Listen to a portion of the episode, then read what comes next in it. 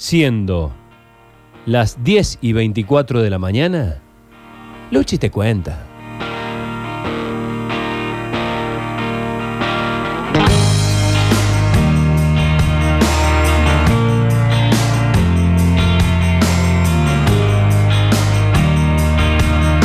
Sergio, me pediste el otro día que tengamos un vuelo diferente, así que hoy en Luchi te cuenta la Casa de los Cóndores. Ah,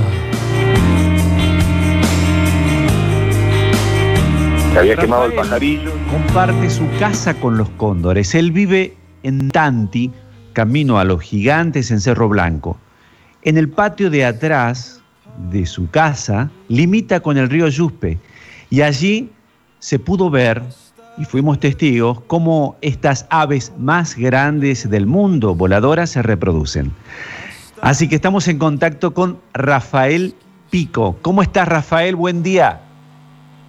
Hola Luchi, buen día. Buen día a todos. Sergio, un abrazo para todos por ahí. Rafa, ¿cómo es compartir la casa con estas aves tan gigantes y que viven ahí al fondo de tu casa? Bueno, es como muy, muy metafórico, pero sí, es, es algo realmente maravilloso. Yo en lo personal disfruto día a día y estar eh, tomando un mate en el patio y que te pasen volando por la cabeza, eh, la verdad que es un privilegio que no muchos pueden, pueden tener. Y por consiguiente lo, lo agradezco eh, a, no sé quién de arriba que seguramente me ha, tocado con la varita con, con, con esto, ¿no? Así es, yo conocí a Rafael Pico porque él también me permitió ingresar para poder hacer el registro durante dos años de lo que fue el secreto de los cóndores y desde el lugar donde él vive hay que caminar unos 40 minutos aproximadamente y ahí con qué nos encontramos, Rafael. Eh, bueno, ahí la zona particularmente es una zona de, muchos posaderos, ¿no? Donde habitualmente tienen su, su, su noche, porque no, no vuelan de noche los cóndores, entonces eh, buscan lugares donde habitualmente puedan estar eh, posados tomando un descanso, o sea, mover eh, semejante carrocería de 3 metros de longitud por un metro de alto eh, requiere de una energía bastante poco usual dentro de los seres vivos, digamos. Y hemos aprendido que también empiezan a volar después de las 8, 8 y media de la mañana, ¿no? Eh, sí, hay, no es, no es exacto, pero sí que hay una, va acompañando la temporada. Hay un par de características que son las que habitualmente marcan los vuelos. Una tiene que ver fundamentalmente con las térmicas, ¿no? con el calor que emana de- de las piedras y de la tierra cuando el sol este, está eh, encima, y eh, la otra tiene que ver con un poquito los vientos, ¿no? O sea, vuelvo a, hacer mención de su tamaño, para poder moverlo necesitan una ayuda extra, ¿no? Pero Ah. esos horarios van modificándose a lo largo del año, ¿no? Hablando de ayuda extra, quiero que cuentes un hecho que fue inédito, que ocurrió cuando seguíamos de cerca el nacimiento de una cóndor hembra que se llamó el Unei, tenía dos meses de vida, cayó de su lugar donde vivía, que son como 40, 50 metros, al costado del río, y para salvarla montaste un operativo único porque levantaron a ese animal, a esa ave, hasta el lugar, con andinistas, con todo. ¿Cómo fue esa experiencia en medio de una tormenta, Sergio? No sabes cómo llovía, qué los relámpagos, el río que crecía y ahí estaba Rafael Pico, Javier Heredia y otro grupo de personas levantando el ave para salvarla. Eh, sí, bueno, eh, fue algo realmente inesperado, eh, no había ningún antecedente de, por supuesto, estamos hablando de esta especie, ¿no? De que se pudiera restituir al nido, y muy bien explicaste, el paredón tiene unos 80 metros de alto, eh, más o menos a la mitad está eh, lo que fue el, nido, la nidificación de ese momento, y la encontramos con una visita que hicimos con una familia que, que lo llevé a ver ahí, la encontramos eh, prácticamente a la vera del río, estaba en buen estado de salud, inmediatamente me acuerdo patente que te llamé y te dije, Luchi, no es que se perdió, está ahí abajo, hay que ir a ver cómo está. Al otro día tempranísimo fuimos y la y chequeamos de que estaba bien, de que estaba muy bien de salud, que no estaba lastimada, eh, movía sus alas. Eh, por consiguiente, comenzó todo un proceso, porque eh, ¿qué se hace en esos casos?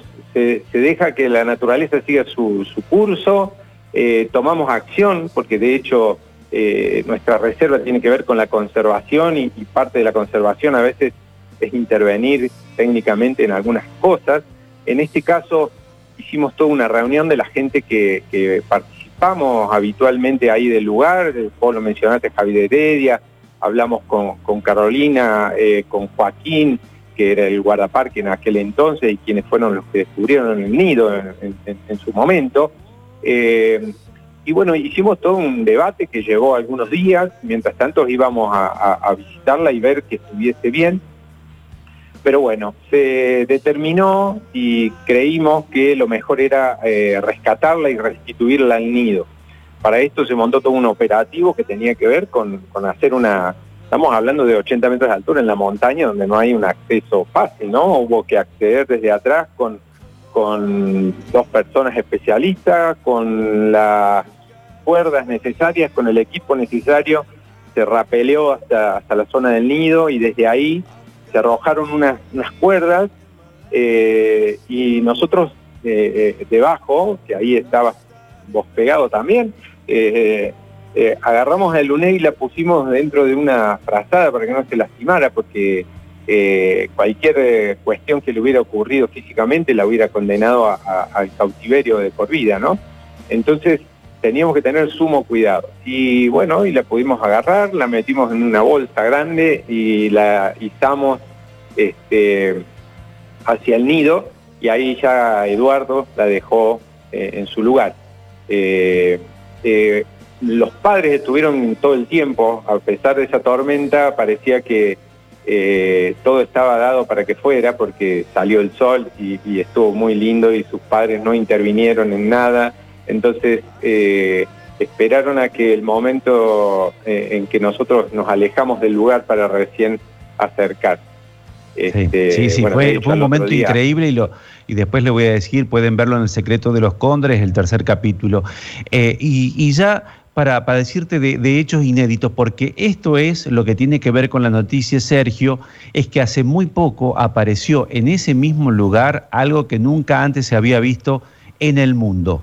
Contanos, Rafael, ¿qué es? Eh, bueno, eh, sin lugar a dudas hay que destacar algo que nosotros eh, iniciamos, que fue la posibilidad de datar a través de, testimonio fotográfico y fílmico todo el proceso reproductivo del cóndor, más allá de que ya había un antecedente del documental, lo queríamos hacer algo un poco más técnico y algo más apuntado a, que sea bien gráfico para, para el que no está en contacto directo con, los cóndores, con la especie.